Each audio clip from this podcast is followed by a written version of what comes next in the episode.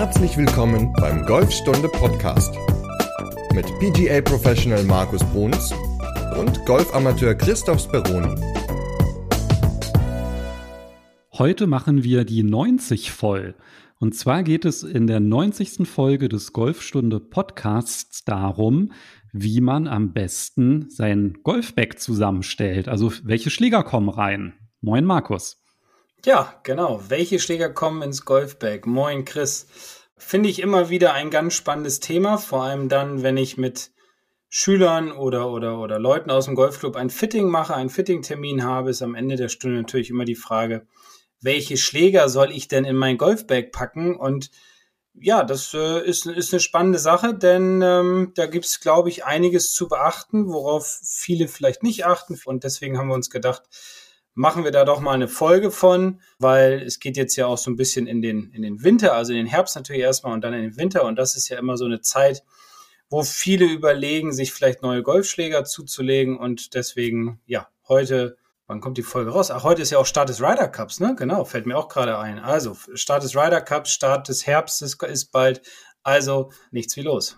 Wenn Ryder Cup ansteht, dann muss man natürlich sein Golfback neu zusammenstellen. Das ist natürlich ein ganz offensichtlicher Zusammenhang. Ja, weil ja auch die Jungs ihre Golfbags sich so zusammenstellen. Gut, die spielen immer auf verschiedenen Plätzen natürlich, während der normale Golfer ja die meiste Zeit auf seinem Heimatplatz spielt. Aber auch die stellen sich ja für solche Events oder für solche Plätze ihre Golfbags zusammen und ähm, zum Beispiel, wenn die nach Schottland, Irland oder England fahren zum British Open, dann nehmen die häufig sehr viele Eisen mit, also lange Eisen, Eisen 2 oder so, um den Ball flach zu halten. In den USA halt ähm, ja mehr Wedges zum Beispiel. Phil Mickelson hatte mal zwei Driver in der Tasche. Also äh, der Fantasie sind keine Grenzen gesetzt und ja, ich hatte halt einen Zusammenhang gesucht und passte ja irgendwie ganz gut.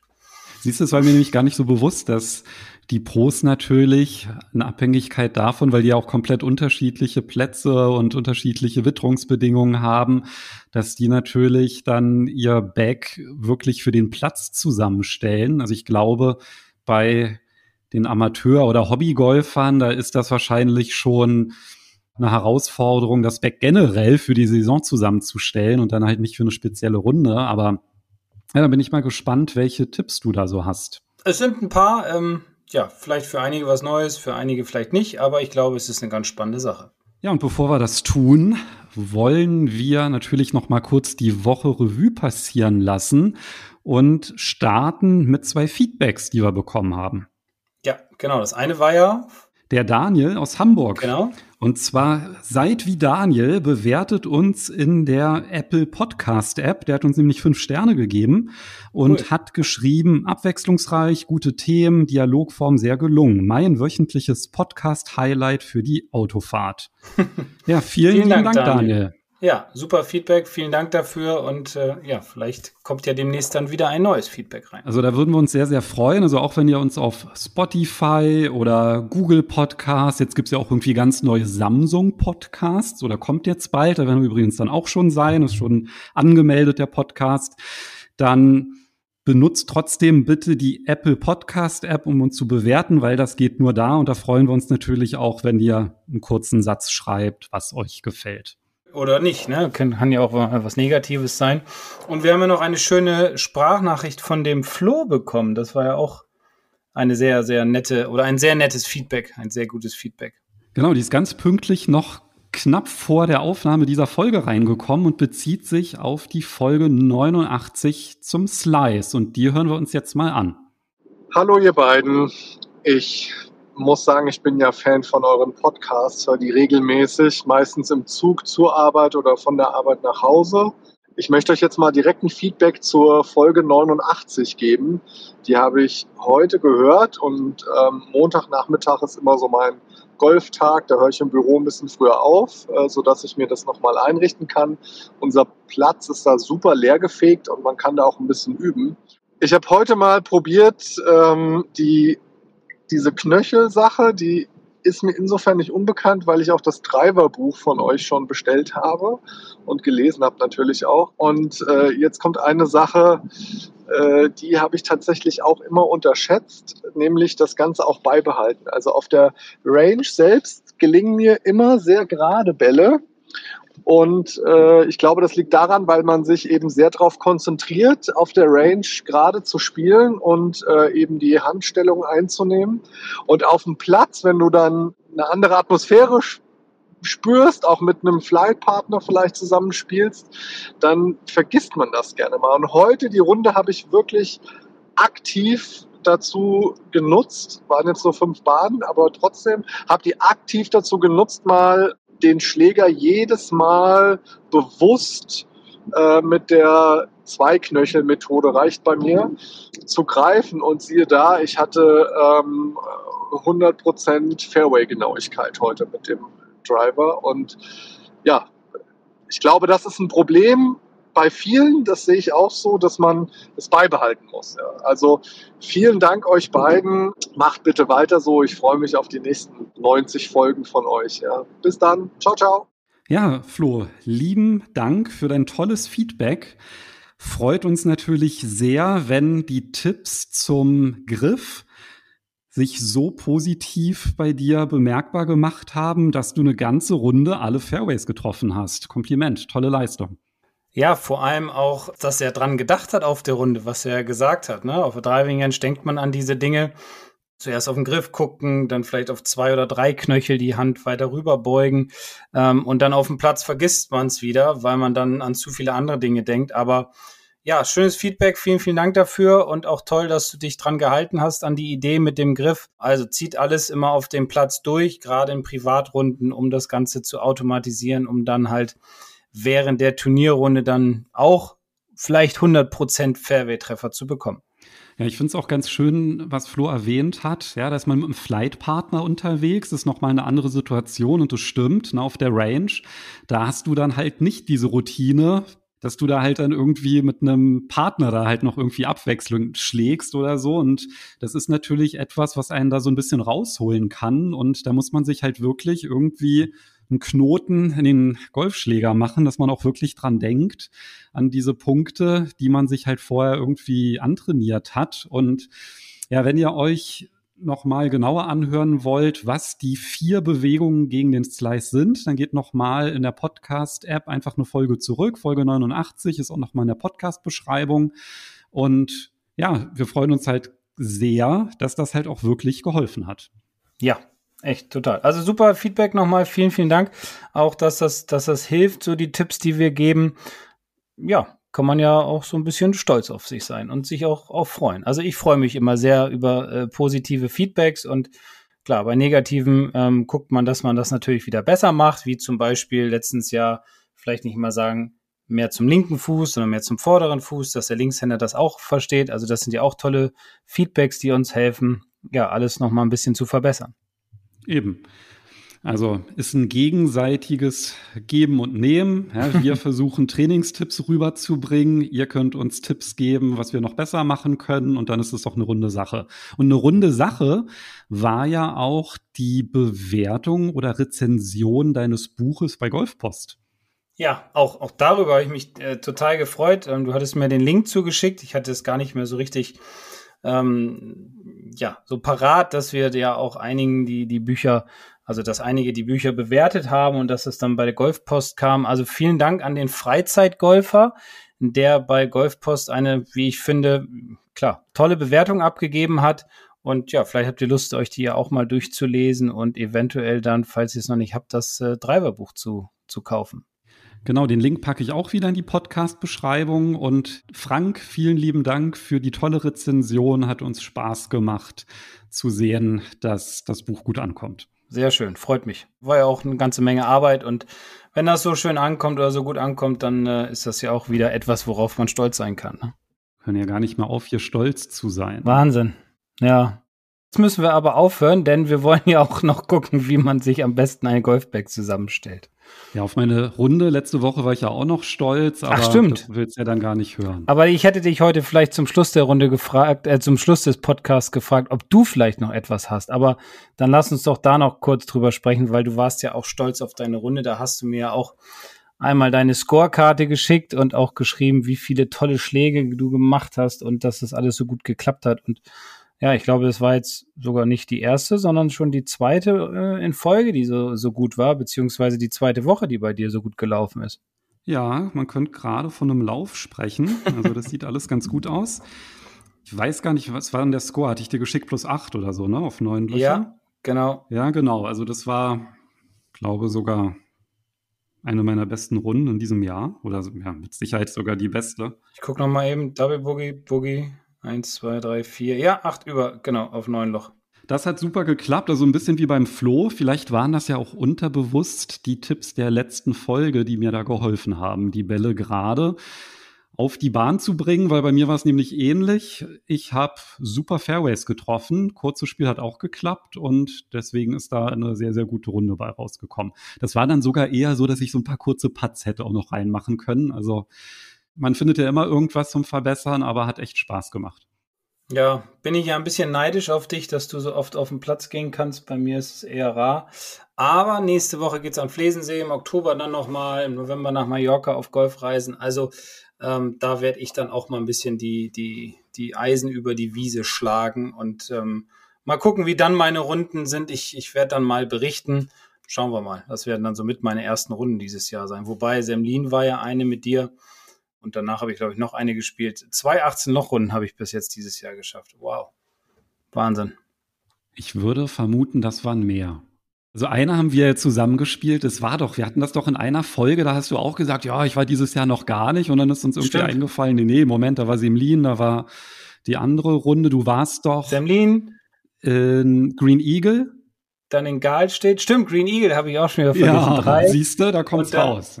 Und zwei, also fünf 18 Lochrunden. Okay, Entschuldigung, ich hatte noch zwei. Ja, ja, der arme Sorry. Golfpro, der nie auf den Platz darf. Ja. Naja, fünf, ne? Seit März. Naja, immerhin. Naja. Und dann noch die anderen, die du nicht erwähnt hast. Ja.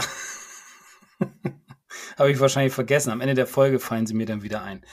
Aber, genau. ähm, aber egal, also egal welchen Platz man spielt und egal wie oft man spielt, man will ja Spaß haben bei der ganzen Geschichte.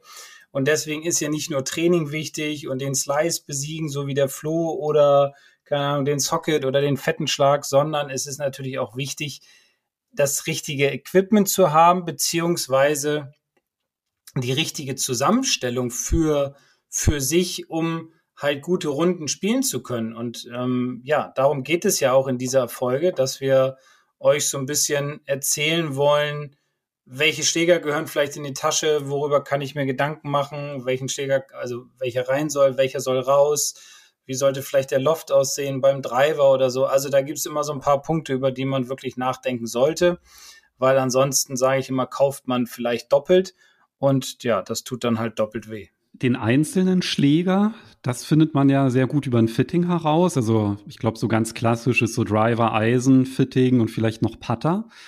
Aber wie man die aufeinander abstimmt und auch gerade bei den Wedges, das ist ja, glaube ich, so ein Thema. Wie verteilt sich denn das vielleicht bei dir so, so erfahrungsgemäß? Ist das meiste bei dir Eisen oder Driver-Fitting? Wie sieht das aus? Also Fitting ist zu 90 Prozent Driver und Eisen. So, Putter ist dann immer mal, wenn ich jetzt welche da habe, das wird sich hoffentlich auch im nächsten Jahr äh, verändern, so dass ich ganz viele Putter da habe. Wedges fitte ich gar nicht, weil ich keine Demos von den Wedges da habe.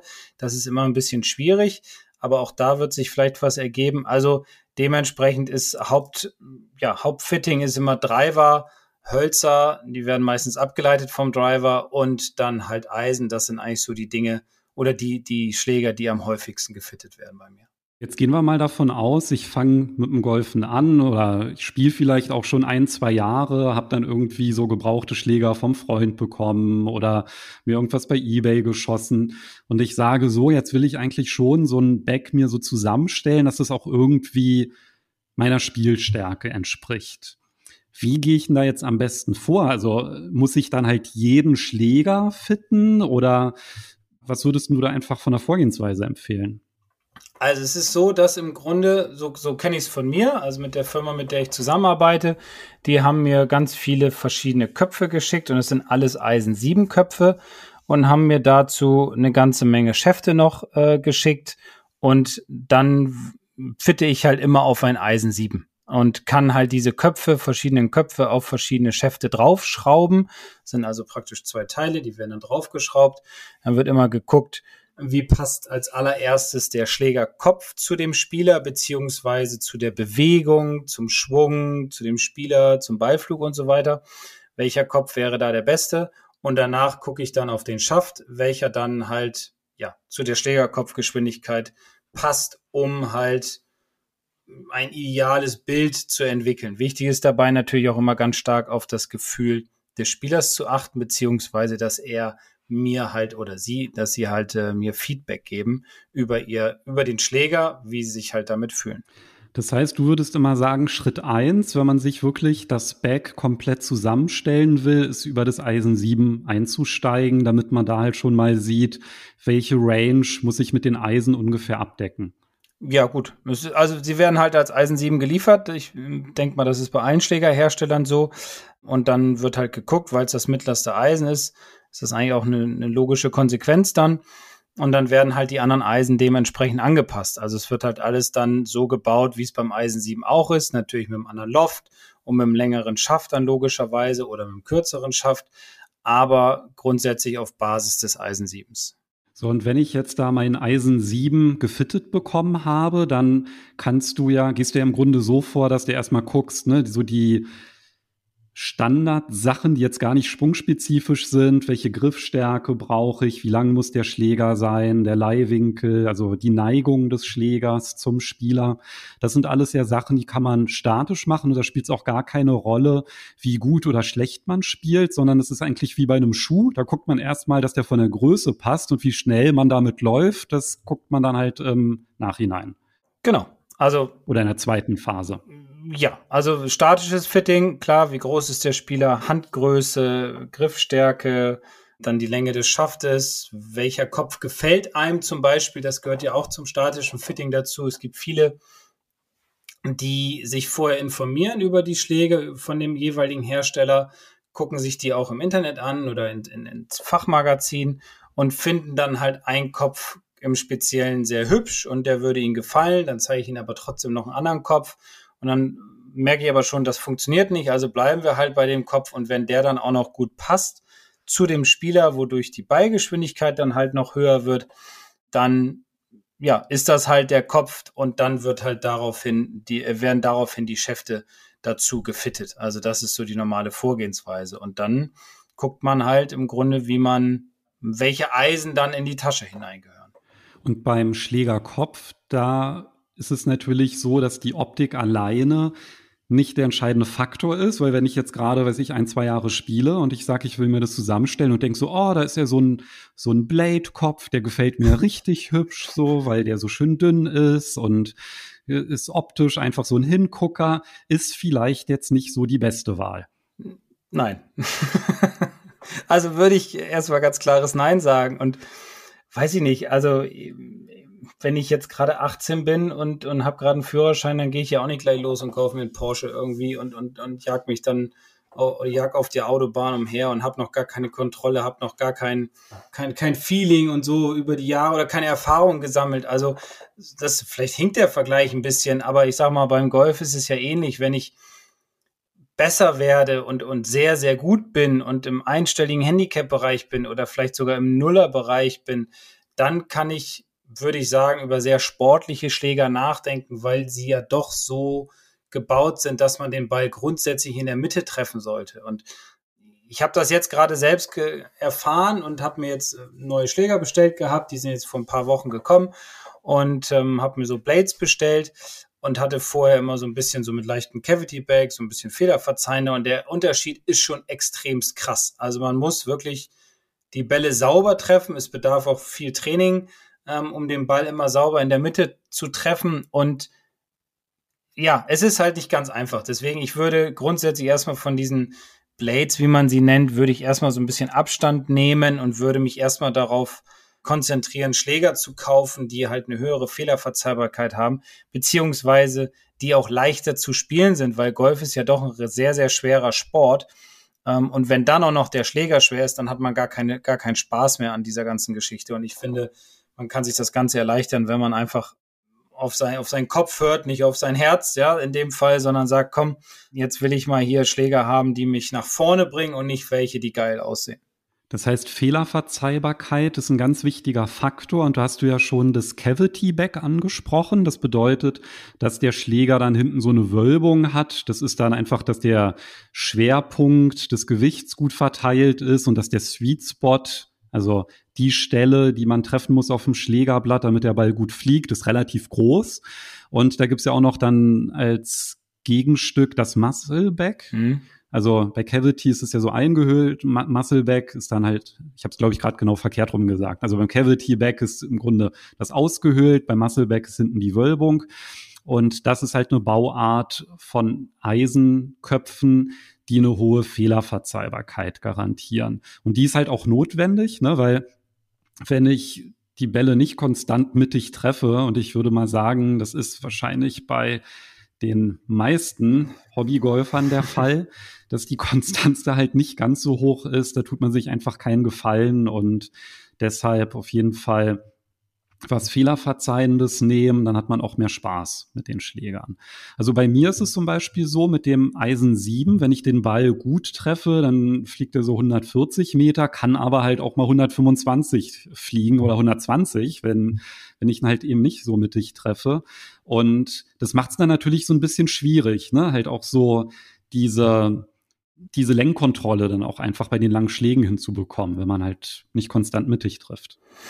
Ja, und es ist ja so, deswegen ähm, habe ich auch so viele verschiedene Schlägerköpfe da, um einfach dem, dem Spieler zu zeigen, okay, guck mal, wenn du den außerhalb der Mitte triffst, dann jetzt zum Beispiel mit so einem, mit so einem, mit so mit so einem Blade, so einem Muscleback, dann fliegt der Ball halt nicht so weit, als wenn du jetzt zum Beispiel einen mit einem Cavity Bag hast, ja, also einen etwas größeren Schlägerkopf. Du triffst beide an der identischen Stelle außerhalb der Mitte und der eine fliegt nur 100 Meter, mit dem anderen fliegt er immerhin noch 120 anstatt 140. Also die 20 Meter mehr können dann doch immer noch eine ganze Menge ausmachen. Deswegen, ja, einfach immer drauf gucken, dass der Schläger zu einem passt und nicht das, das Sportlichste unbedingt immer nehmen, was nicht zu einem passt, aber äh, gut aussieht.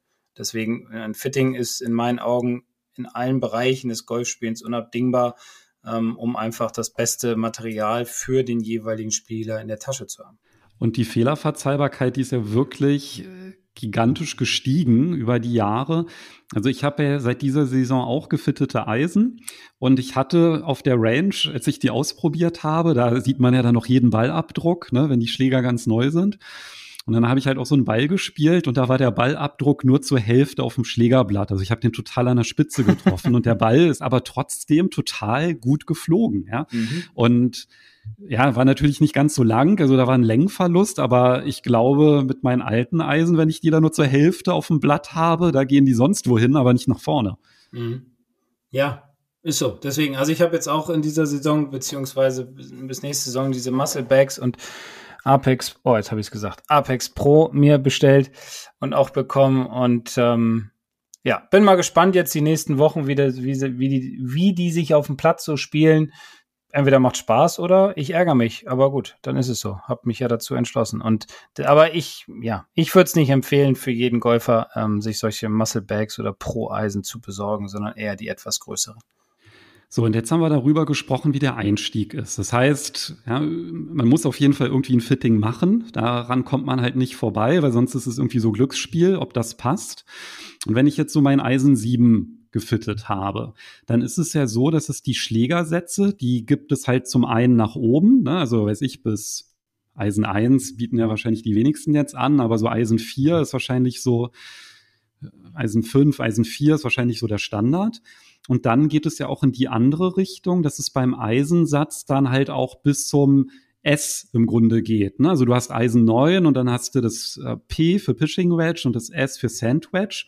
Aber die haben dann noch die gleiche Bauart auch wie das Eisen 7. Also die haben dann halt auch dieses Cavity Back, wenn die aus der gleichen Schlägerreihe sind.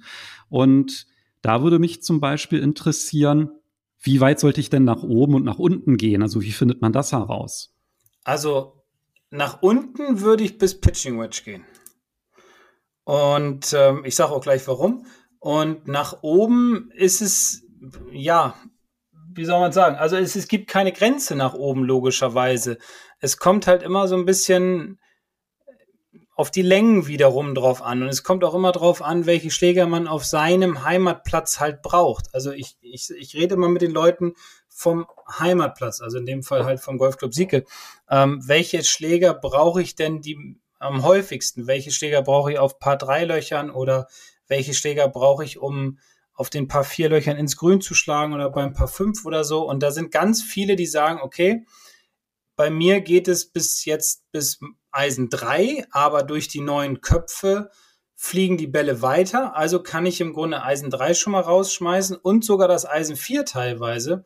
Und dann bestellen Männer auch sogar nur noch bis Eisen 5, weil sie damit ja im Grunde so weit schlagen wie ein Eisen 4 und kaufen sich dann lieber, ja, das wäre dann der nächste Schritt, lieber noch ein oder zwei Hybride obendrauf um einfach die langen Eisen aus der Tasche zu werfen, um halt durch Hybride mehr, ja, mehr Spaß am Spiel zu entwickeln, weil die einfach leichter zu spielen sind als jetzt ein Eisen 4 oder ein Eisen 3. Und nach unten halt, wie gesagt, bis Pitching Wedge würde ich gehen, darunter, also Sand Wedge, Gap Wedge, Lob Wedge, wenn das jemand hat, dann äh, würde ich eher, ich sage mal so, extra Wedges kaufen, also die nicht aus dem Satz sind, weil dann sind doch die Köpfe sehr groß, zum Beispiel beim Sandwedge, um gut aus dem Bunker zum Beispiel rauszukommen oder von harten Stellen zu spielen.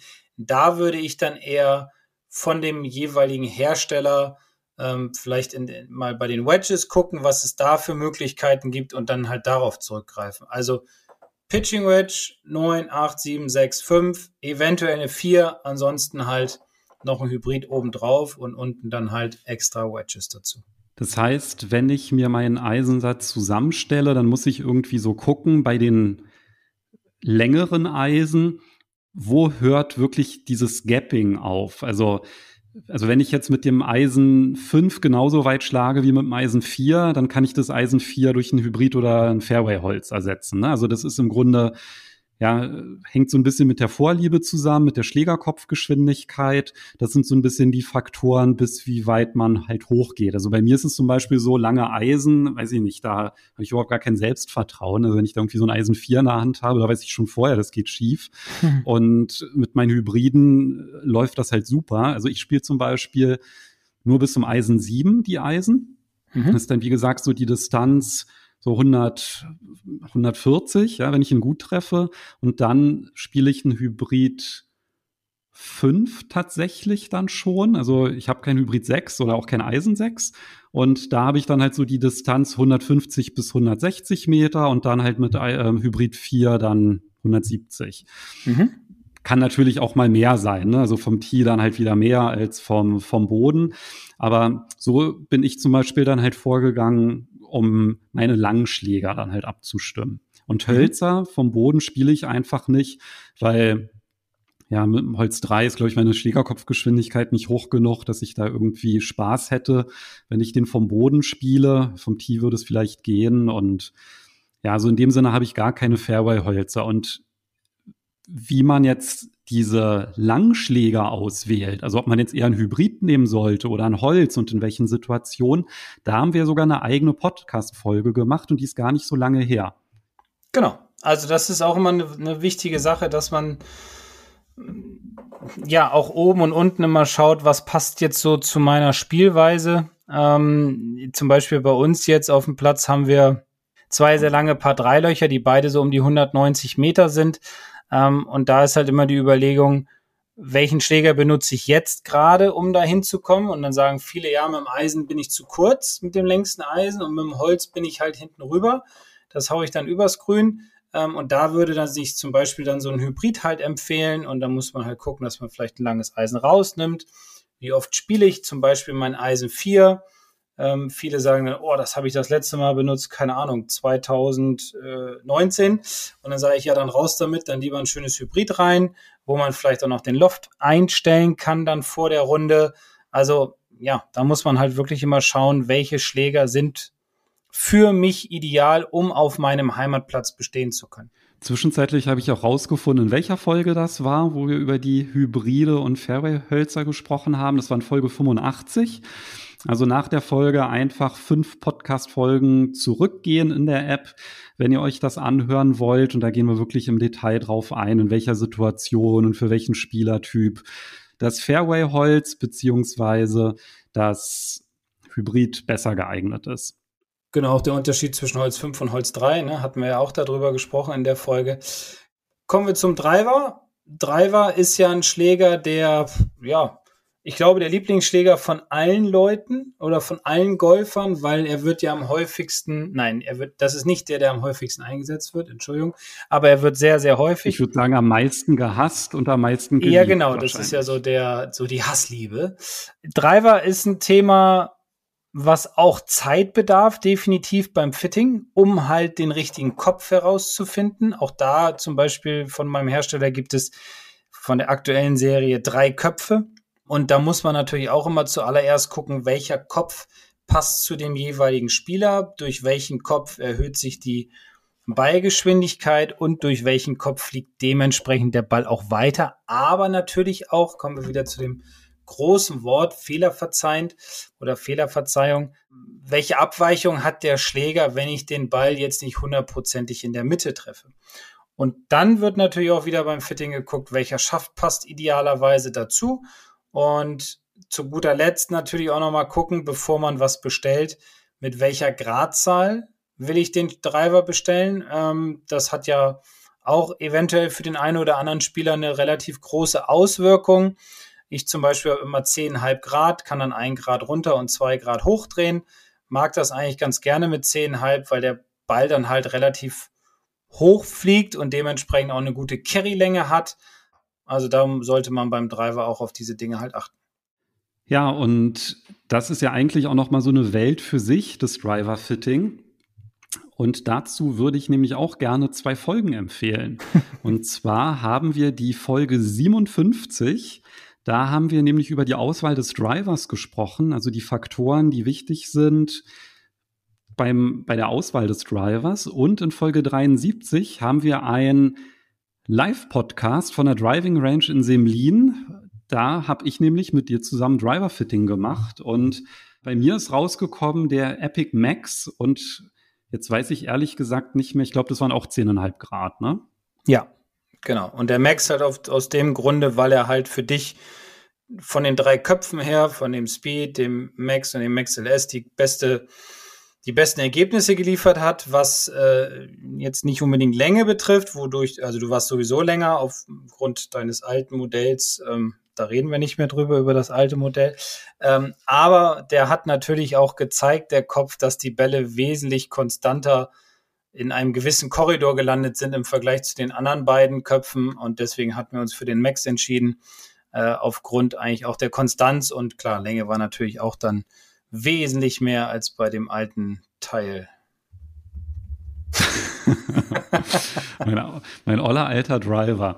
Ja, also das ist echt Driver. krass, der, der Smash-Faktor, also wie schnell auch der Ball startet, wenn man den Ball halt nicht mittig trifft. Also das ist halt wirklich was, da kann man sich das Leben deutlich leichter machen, wenn man da etwas hat, was auf einen abgestimmt ist. Ja. Damit sind wir im Grunde nach oben hin durch. Mhm. Und jetzt haben wir ja schon so ein bisschen die Wedges angeschnitten. Den Putter gibt's natürlich noch. Hm, du hast vorhin gesagt, du würdest auf jeden Fall beim Eisensatz das Pitching Wedge mitnehmen. Mhm.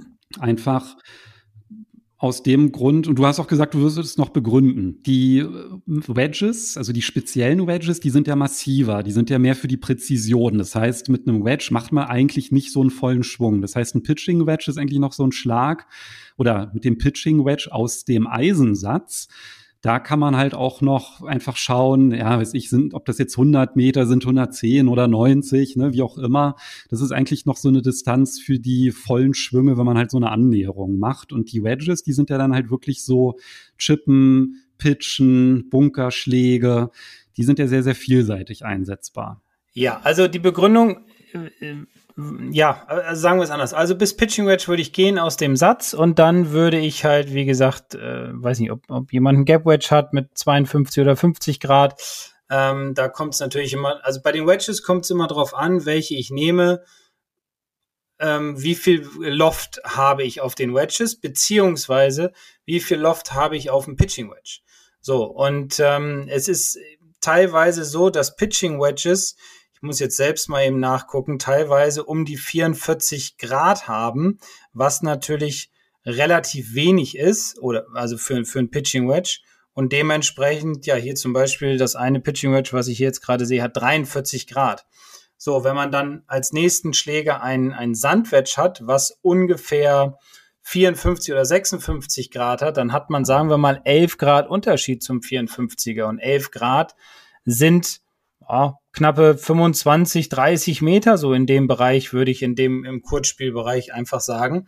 Und dementsprechend würde sich dann natürlich anbieten, sich noch ein Gap Wedge dazu zu kaufen, was immer so um die 50 Grad hat, 50, 52 so in dem Bereich, ähm, um halt diese Zwischendistanz abzudecken. Und deswegen ist meine Empfehlung zu sagen, okay, ich gebe es Pitching Wedge, danach ein äh, Gap Wedge, dann ein Sand Wedge und dann ein Lob Wedge. Und ich zum Beispiel habe mir das so zusammengestellt, dass ich ein 50 Grad Gap Wedge habe. Damit kann ich auch noch mal, wenn es nötig ist, einen etwas längeren Schlag machen, so um die 110 Meter. Dann halt das Sandwedge mit 54 und dann mein Lob Wedge mit 58, um einfach ein bisschen mehr variieren zu können in den Bereichen 54, also Sandwedge und Lob Wedge. Ähm, tut mir persönlich das ganz gut und deswegen ist es auch ganz wichtig, sich mit seinem Pro oder mit dem Fitter auch über Wedges zu unterhalten, vor allem was den Loft betrifft und natürlich auch, auch den Bounce, ja, dass man da auch guckt. Der Bounce ist ja der Winkel der Sohle, also von der Hinter- zur Vorderkante.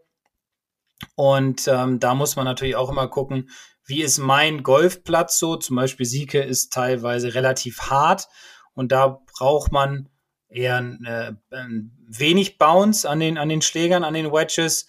Wenn man jetzt zum Beispiel mehr als 10 Grad hat, dann kann man das ganz gut auf, auf weichen Plätzen benutzen. Da muss man immer mal gucken, wie ist mein Platz so aufgebaut, weil dort spielt man ja am häufigsten.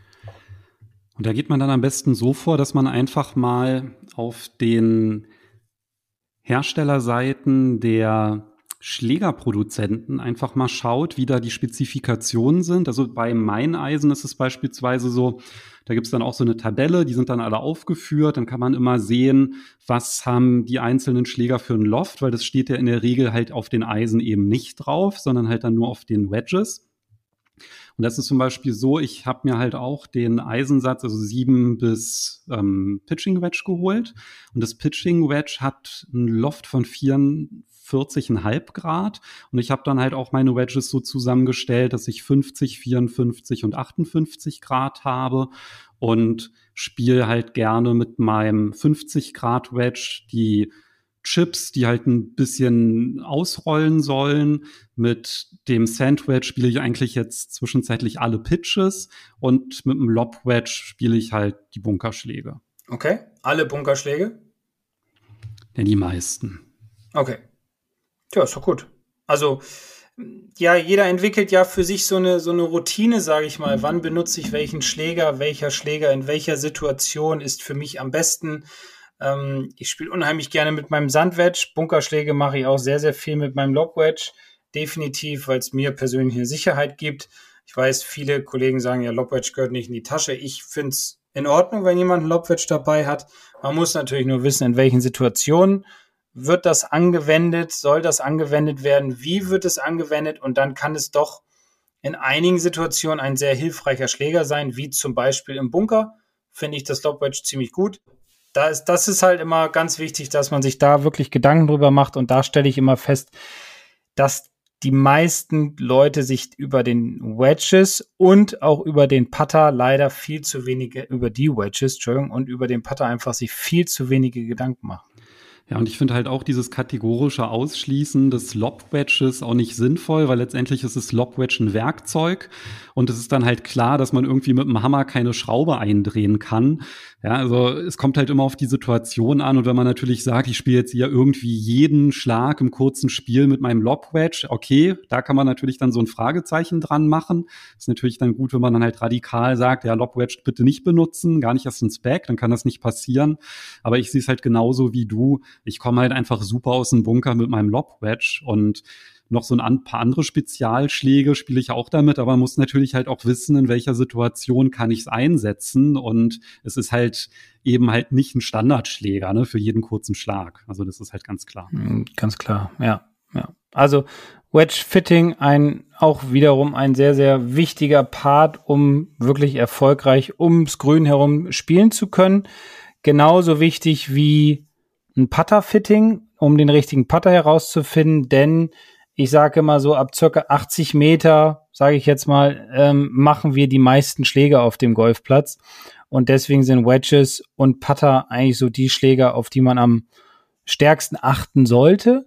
Aber wie ich auch festgestellt habe, am wenigsten drauf geachtet wird, vor allem auf den Putter, denn ähm, da wird sich überhaupt keine Gedanken darüber gemacht, wie, wie, was für eine Kopfform, beziehungsweise auch was für eine Gewichtung sollte der Schläger haben, ähm, sollte der mehr Toe hängt sein oder mehr Face Balance zum Beispiel, ähm, wie ist meine Puttbewegung?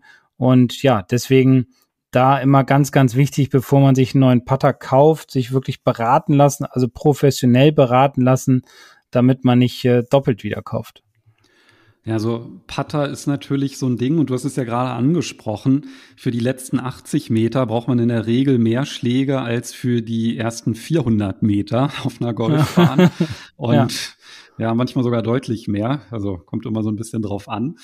Und ja, dass man da einfach, da ist halt wirklich Präzision gefragt. Da ja, wenn man irgendwie mit einem äh, Driver oder mit einem langen Eisen, wenn man da irgendwie, weiß ich, 20 Meter am Ziel vorbeischlägt, da kann man oftmals noch gut weiterspielen. Aber im kurzen Spiel wird's dann halt wirklich schwierig. Und da ist es dann halt umso wichtiger, dass der Schläger gut passt. Und da haben wir tatsächlich auch zum Putter selbst eine ganze Folge gemacht. Und zwar in Folge 68 haben wir über die Eigenschaften des Putters gesprochen und das Putter-Fitting. Das heißt, wenn ihr da auch noch mal tiefer einsteigen wollt, dann Folge 68. Ich glaube, was halt ganz, ganz wichtig ist, ähm, was du angesprochen hast, wie ist der Schlägerkopf gewichtet? Also, dass der einfach face balanced ist, ja, und nicht zu so einer Seite kippt, weil ansonsten wird's dann halt wieder schwierig mit der Konstanz. Ja, du kommst ja immer wieder auf den Spieler mit drauf an. Ne? Also ich habe zum Beispiel jahrelang als Amateur immer so Toe-Hang-Putter gespielt, habe mir nie Gedanken darüber gemacht, weil mich auch gar keiner so richtig darüber informiert hat, welche Auswirkungen eigentlich so der Schläger hat.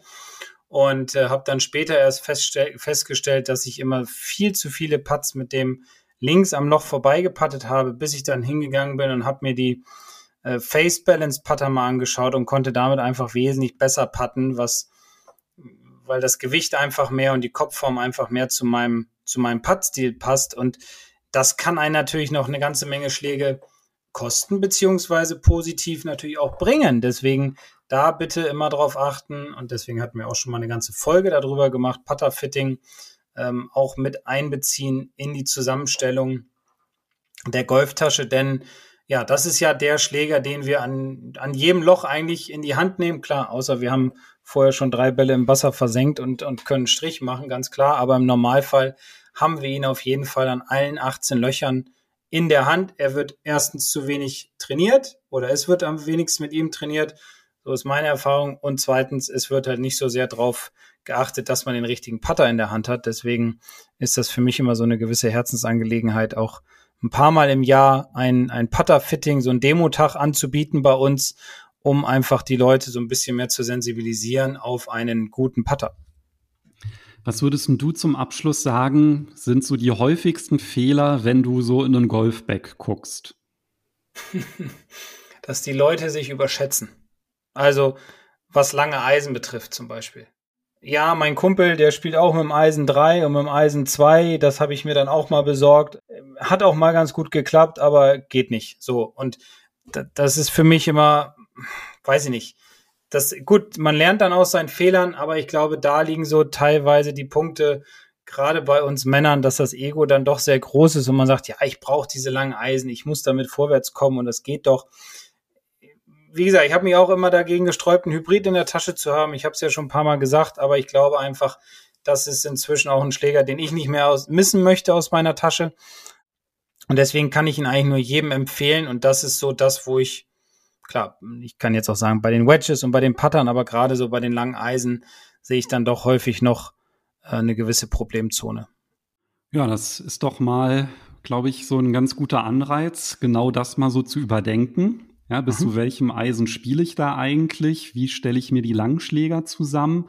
Natürlich den Putter trotzdem nicht vergessen dabei.